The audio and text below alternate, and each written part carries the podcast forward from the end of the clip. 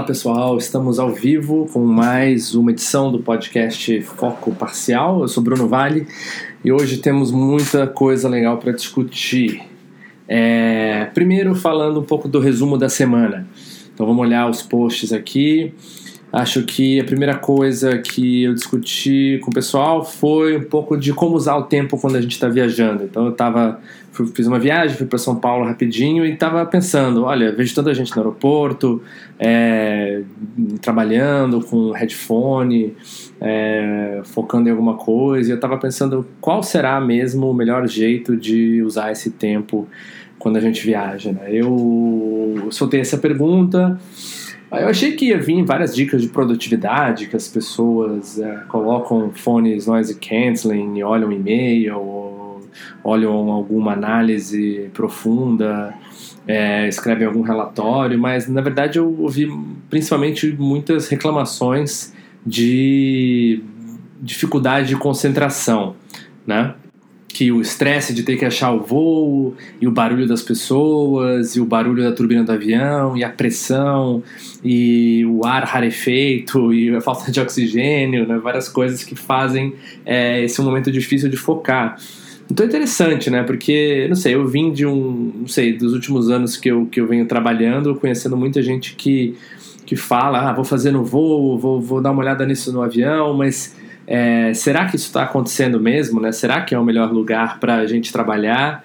É, ou, ou a gente está se enganando um pouquinho, tanto quando a gente se planeja para trabalhar no voo, mas também quando a gente fala para os outros que não, tem uma janela ali, eu vou conseguir dar uma olhada no que você me mandou, é, eu vou trabalhar. E eu comecei a pensar, é verdade. É, eu tenho essa dificuldade, eu sempre me planejo para fazer coisas no aeroporto, no avião, acabo não fazendo muita coisa, ou é, no máximo, talvez ler alguns documentos ou ler alguma coisa de trabalho, às vezes dá, mas pensar profundamente mesmo é muito difícil. Aquele, a turbina do avião, não sei, aquele ambiente é, é, é muito lotado, né? Você não, não tá muito confortável ali, não sei, tem gente que, que acha que um voo é de alguma maneira um, um evento que te descansa, né? E assim, eu por um lado entendo, é um ambiente onde você está parado, está sentado e tem algum silêncio, mais ou menos, né? Mas por outro lado, eu acho que aquela combinação de pressão, de turbina, de barulhos, de, de, de pressa, né? Você teve que correr para correr para correr para esperar, né? Correr para o portão, depois ficar de olho, ah, tá chegando, não tá chegando, tem a minha fila. E mesmo quem quem viaja muito, passa muito por isso, não sei, não parece algo muito né, você compara com, com outros, outras experiências mais tranquilizantes, não sei, uma, um, um passeio pelo parque, um, uma cachoeira, né, não, não é muito comparável com pegar um voo. Então não acho que não sei se existe um engano coletivo aí das pessoas dizendo que são produtivas no avião, mas talvez não, de fato não está acontecendo. Me fez sentir um pouco melhor. Eu comecei a pesquisar um pouco. Você vê, pesquisar, comecei a observar um pouco. No voo, você olha, não tem ninguém, tem muito poucas pessoas trabalhando, né? Mesmo voos, ponte aérea, de manhã, de noite, você vai lá e tem, né, eu olhei tanto na ida quanto na volta, em vários momentos do voo, eu devo ter visto no voo com mais que 100 pessoas, dois, três laptops abertos. Tinha muita gente dormindo, acho que dormir é a principal atividade mais popular do brasileiro quando voa, é dormir e roncar. Acho que essas duas, pessoas, duas, duas atividades são muito populares nos voos tinha muita gente vendo Netflix, vendo seriado no telefone, vendo seriado no computador, no iPad, é, e lendo, lendo jornal, lendo livros, e uma parcela de pessoas que decide olhar para o espaço, olhar para cima, olhar pela janela. É, esse grupo de pessoas eu também não não compartilho muito, acho que eu tenho uma dificuldade de ficar parado, mas, mas também acho que era isso, trabalhando mesmo com relatório aberto, com, com com planilha, com modelo, fazendo alguma coisa é, focada mesmo, eram poucos, né? E, e isso me traz a meio que um outro lado do espectro, né? Que algumas recomendações que eu recebi é meditar. Então, sobre meditação como uma ferramenta de, de produtividade, né? Ou só como algo que, que, que talvez merece ser explorado, né? Eu, eu medito quando eu consigo, né? Que eu acho que é um, algo muito um jeito muito é, sutil de dizer que eu já meditei, mas raramente faço agora. Acho que muita gente passa por isso, né? Descobre a meditação, até como a meditação tem um lado, é, ela tem um lado meio negativo, uma conotação de ah, isso é algo é, espiritual ou não ligado ao dia a dia ou é, ficar parado ali pensando em nada, tentando esvaziar a mente. Mas né, quando, você, quando você pesquisa, você vê que de fato a meditação está ganhando popularidade como uma ferramenta de produtividade. Né? O próprio é, Tim Ferriss, no podcast dele, ele diz que. Eu acho que ele diz que 70% dos convidados é, do podcast dele, que tem CEOs, investidores, é, artistas, músicos, é, é grandes né, é, executivos, é, poli, né, figuras políticas, tem, tem muita gente é, é, com, de bastante desempenho no podcast, e diz que 70% das pessoas meditam. Então, parece haver alguma ligação entre o desempenho, o sucesso, a produtividade e meditar, ou pelo menos ter interesse em meditação e, é, e dizer que medita. Então eu, eu mesmo já, já procurei e, e, acho que é muito útil como, até se você é uma pessoa acelerada, que tem dificuldade em, em, em, em parar para pensar, em acalmar um pouco as coisas, é bem, é bem legal. Então eu sugiro, acho que assim, de maneira bem prática, o que, que eu faço quando eu consigo?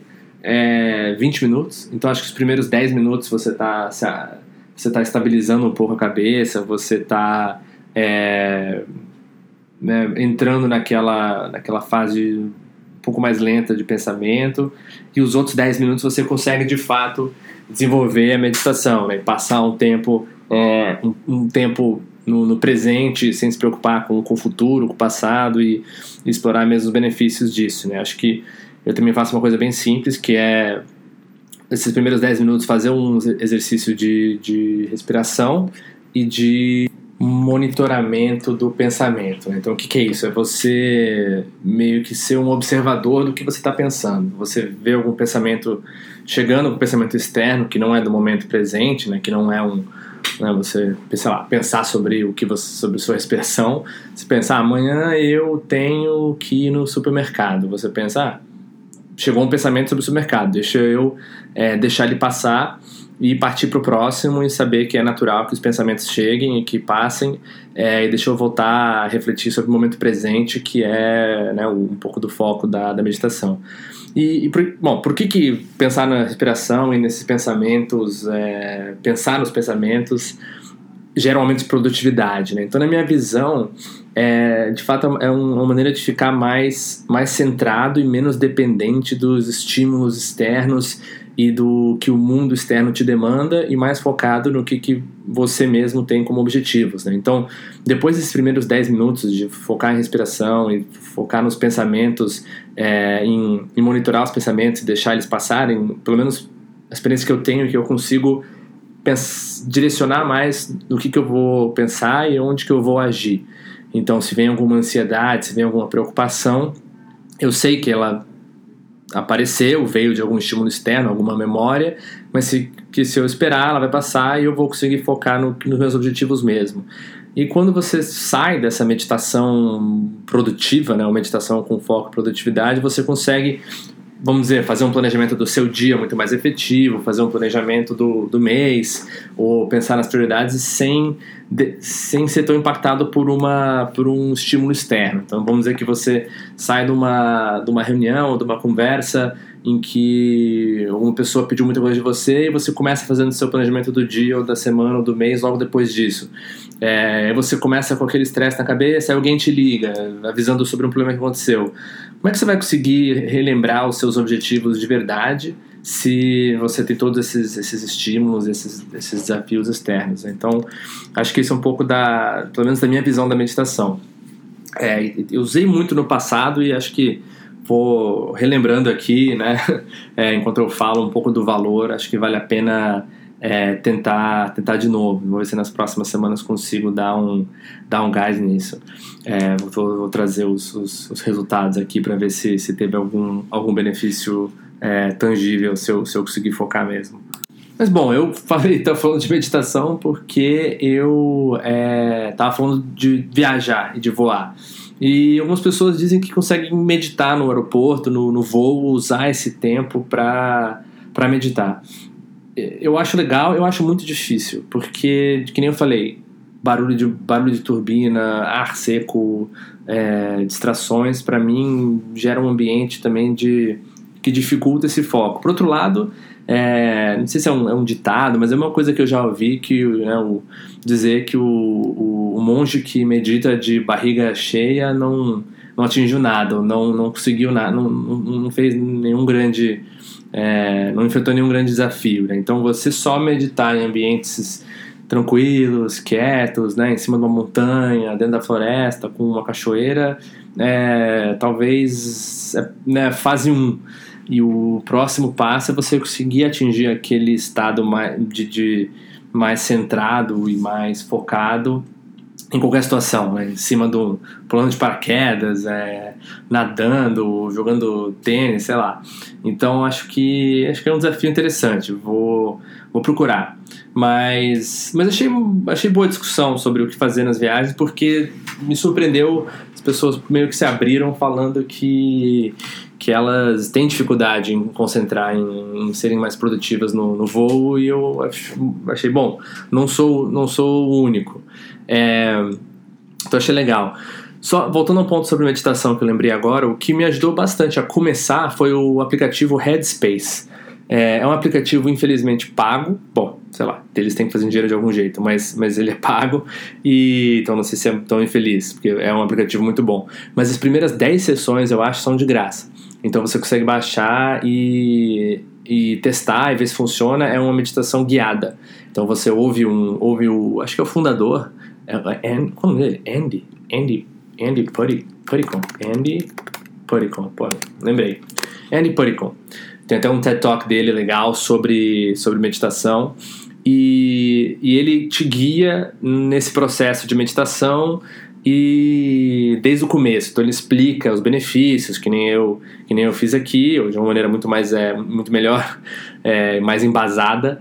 Ele começa explica como, como começar a meditação para quem talvez não conheça tanto e vai guiando e vai ficando algo mais complexo, não complexo, mas mais profundo ao longo das sessões. E acho que outro ponto é que ele tem uma voz muito tranquilizante. Então, só o fato dele falar ali já te ajuda a entrar num estado mais mais centrado e mais focado. Então, recomendo fortemente o, o Headspace, mas tem outros, tem o Calm, que eu já usei, é, vou dar uma olhada em outros também, depois eu, depois eu coloco. Mas, mas tem muitos que, que ajudam bastante. No Spotify, Spotify tem várias playlists de meditação guiada, é, o YouTube também, acho que é, o foco é, põe lá, Beginner's Meditation. Beginner's Guided Meditation, é, meditação guiada para principiantes. Acho que vale a pena mesmo investir nisso, investir tempo nesse, na, na prática ou explorar, porque ajuda bastante foco, produtividade, né, ser mais centrado. Eu pelo menos gosto. É, legal, então meditar ou não, acho importante. Talvez não em voos onde, onde tudo parece ser difícil, mas, mas vamos tentar. O outro ponto que eu discuti um pouco essa semana, que foi legal, foi a confiança.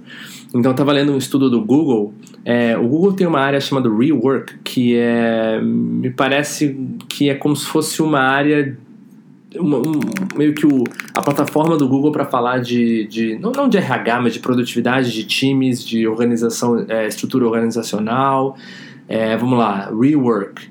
Rework is a collection of practices, research and ideas from Google and others to help put, you put people first. Legal, então é um tem uma cara de um blog, né? um blog barra pesquisa sobre gestão, produtividade, pessoas, inovação. Então tudo a ver com, com as discussões aqui. Então, volta e meia, eu vou lá no Rework, dou uma olhada no que, que o pessoal tá que, que o pessoal tá, tá discutindo.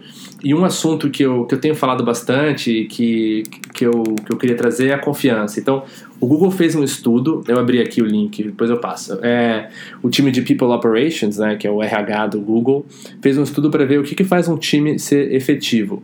Eles entrevistaram 200 times, estou lendo do site aqui, 200 times é, do Google e avaliaram mais de 250 tributos em 180, eh, não, 200 entrevistas e avaliaram mais que 250 tributos em 180 times. Ou seja, conversaram com muita gente. É, falaram que a hipótese deles era que um time de alto desempenho é, seria um time é, né, com as habilidades e histórico necessário para atingir o desafio, blá blá blá, umas hipóteses aqui meio, meio genéricas, é, pessoas é, inteligentes, etc. É, mas parece que esse lado de habilidades ou, ou características não foi tão impactante e o que mais é, gerava times, os atributos que mais eram linkados a times de alto desempenho era é, a confiança. Né? Por isso que eu estou dando um, um, pouco de foco nisso. E aí eles é, descrevem confiança como em dois pontos aqui. Na verdade, eles listam cinco atributos que, que fazem um time de alto desempenho. Né? Então, os dois primeiros são ligados à confiança, que é o primeiro segurança psicológica. Então, interessante essas palavras, né? E aí, como é que eles falam? O time consegue arriscar é, sem se sentir inseguro ou envergonhado. Né? Can we take risks on this team without feeling insecure or embarrassed? Então o time tem o conforto de se desafiar, de ir mais longe, de fazer algo que talvez dê errado e saber que não vai ser, assim, pode receber um feedback, pode, pode aprender com aquilo, mas não vai ser julgado negativamente ou exposto porque tomou um risco, né? E aí outro ponto é, né, chamam de dependability. Can we count on each other to do high quality work on time? Assim, os, os diferentes membros do time andam no mesmo ritmo, entregam, se apoiam uns, uns aos outros com prioridade. É, não dá para depender um, um no outro, né? Então é interessante que que os times de maior desempenho têm como as duas primeiras qualidades, atributos, é, segurança psicológica e dependa, dependability, que dependabilidade tá, tá errado. É, como é que eu vou. Como é que.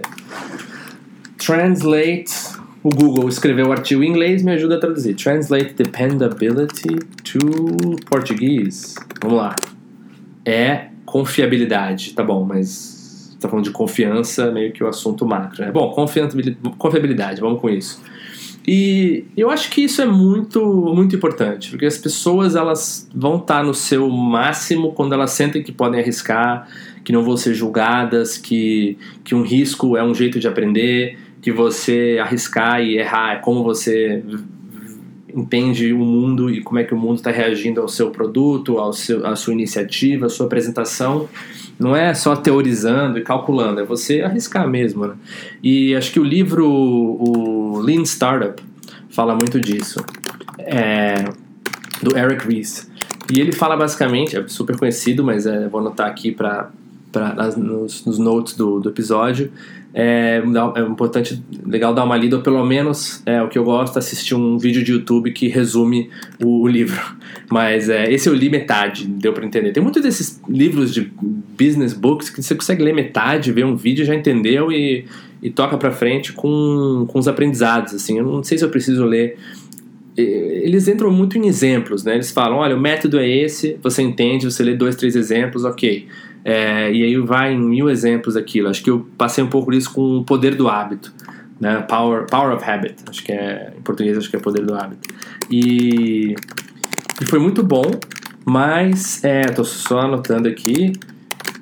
Mas é muitos exemplos. Então você fica ali durante dias lendo um livro e fala: ah, o hábito, você formar o hábito é muito importante no futebol americano. E se você é gestor do metrô, e se você é piloto de avião, e também se você é um mergulhador e executivo, CEO, médico, você tem que criar hábitos. Não entendi, mas se você ler os dois primeiros exemplos, você já, já entendeu e pode passar para o próximo livro. Mas voltando aqui ao Lean Startup, é ele fala muito sobre o, o, output, né, o resultado de uma empresa nova, uma empresa de tecnologia, uma empresa que está crescendo, ou um time, ou que seja, que ainda não tem o seu objetivo, o seu modelo comprovado, o, o, o que o time deveria buscar é aprendizados, né? são aprendizados. Não, não é né, métricas ou receita ou o que seja. Você tem que buscar aprender de maneira quantificável. Então, assim, eu falei não são métricas, mas tem um lado de métricas. Né? Você tem que buscar aprendizados que você comprova o aprendizado via uma métrica.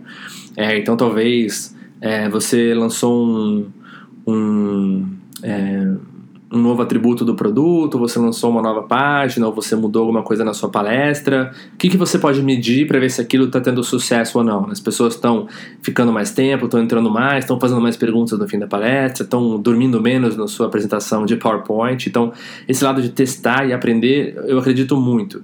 Só que sem confiança você não consegue testar. Né? Você fica fugindo, você fica com medo. Ah, o meu gestor, meu chefe, meu cliente vai reclamar, vai falar mal. É, não vou arriscar, vou fazer o que, o que é seguro, vou fazer o que foi feito antes. Aí se alguém reclamar, eu falo, ah, eu estava só fazendo né, o que era feito antes. Então esse lado do Google falar que confiança e confiabilidade é um dos maiores né, atributos que levam ao alto desempenho, eu achei super legal, vale a pena ressaltar. Aí nesse mesmo artigo, o Google fala de alguns outros pontos também, que é os três outros pontos que eles linkaram com esses times de altíssimo desempenho, né? Que é a estrutura, então terceiro ponto, estrutura e clareza, é, os nossos nossos objetivos, papéis e planos de execução estão claros.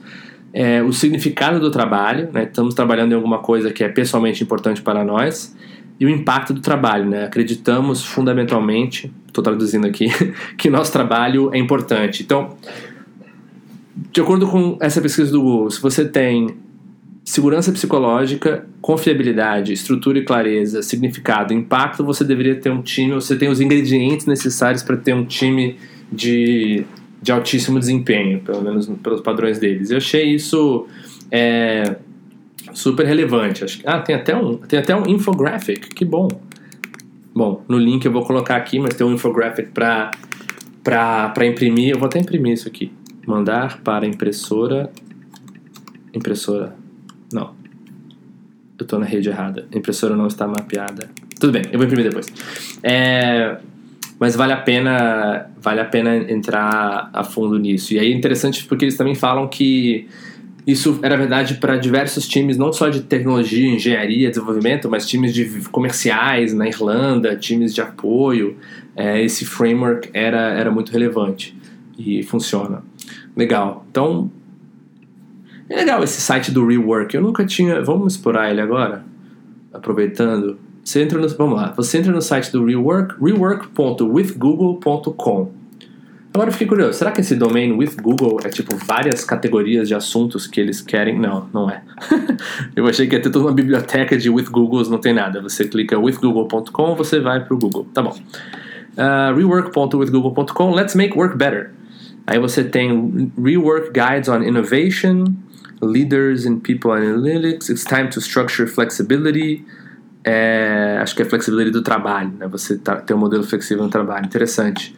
Olha, o principal artigo aqui na frente é Creating a High Trust, High Performance Culture. Então, essa pesquisa, esse artigo foi publicado em 2015 e ainda é uma das principais blogs aqui que eles têm na primeira página. É... Eu estou vendo aqui, latest from the blog. I, get started. Rework is organized around ways you can make an impact in your workplace. Each subject contains tools and insights for addressing specific challenges. Muito legal isso aqui. Então vamos lá. Tem, meu Deus, oito categorias de assuntos aqui: goal settings, como definir objetivos, né? Hiring, contratação, como fazer decisões, né?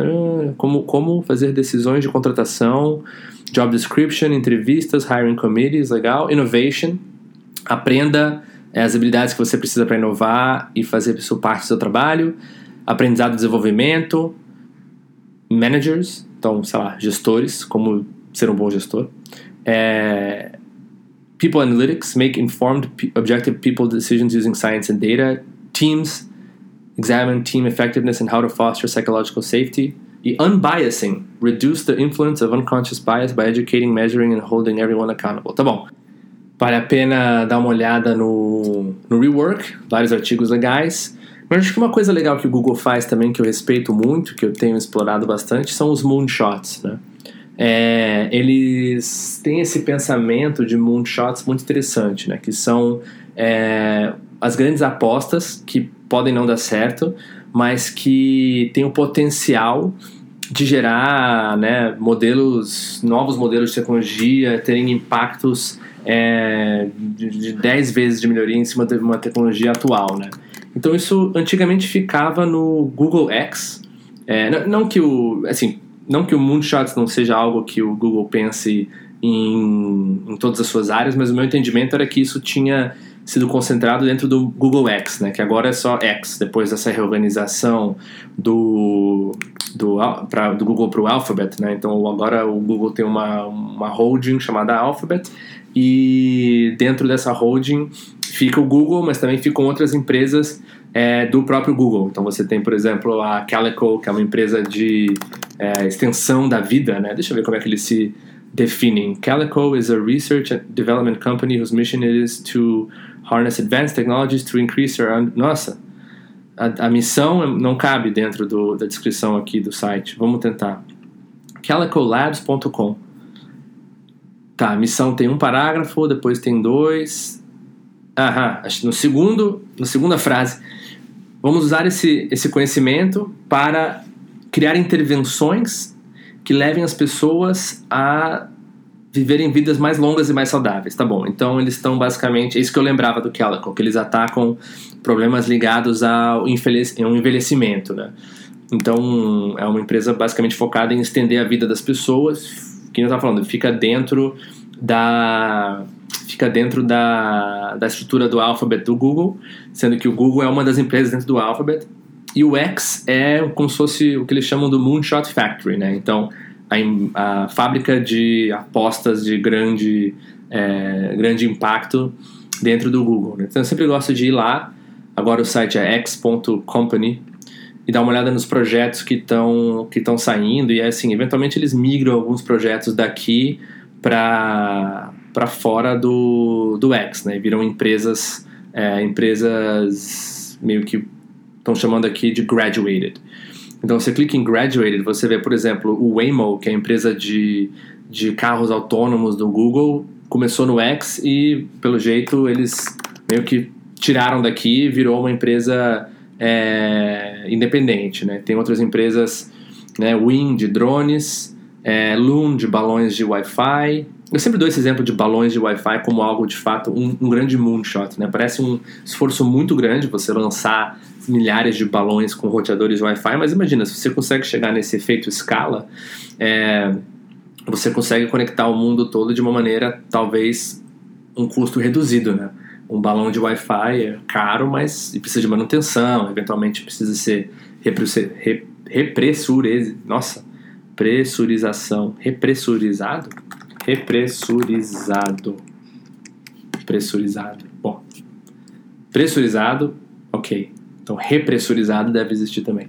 Você eventualmente precisa que esse balão pouse em algum lugar e, e seja enchido de novo, não sei. Vamos ler aqui.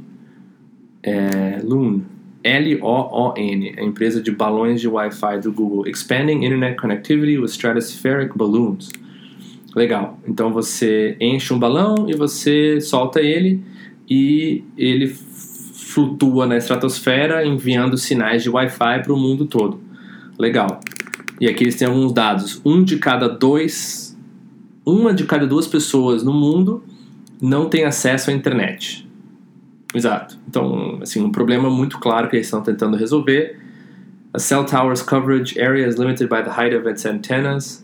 Uh, by lifting these antennas up into the stratosphere, we can deliver connectivity over a much larger area. Legal. Então, faz super sentido, né? Você fazer um, basicamente um balão que substitui uma torre de celular ou uma torre de, de qualquer transmissão de, de, de ondas, né? Você substitui por um balão que pode ir muito mais alto e ter um, ter um alcance muito maior.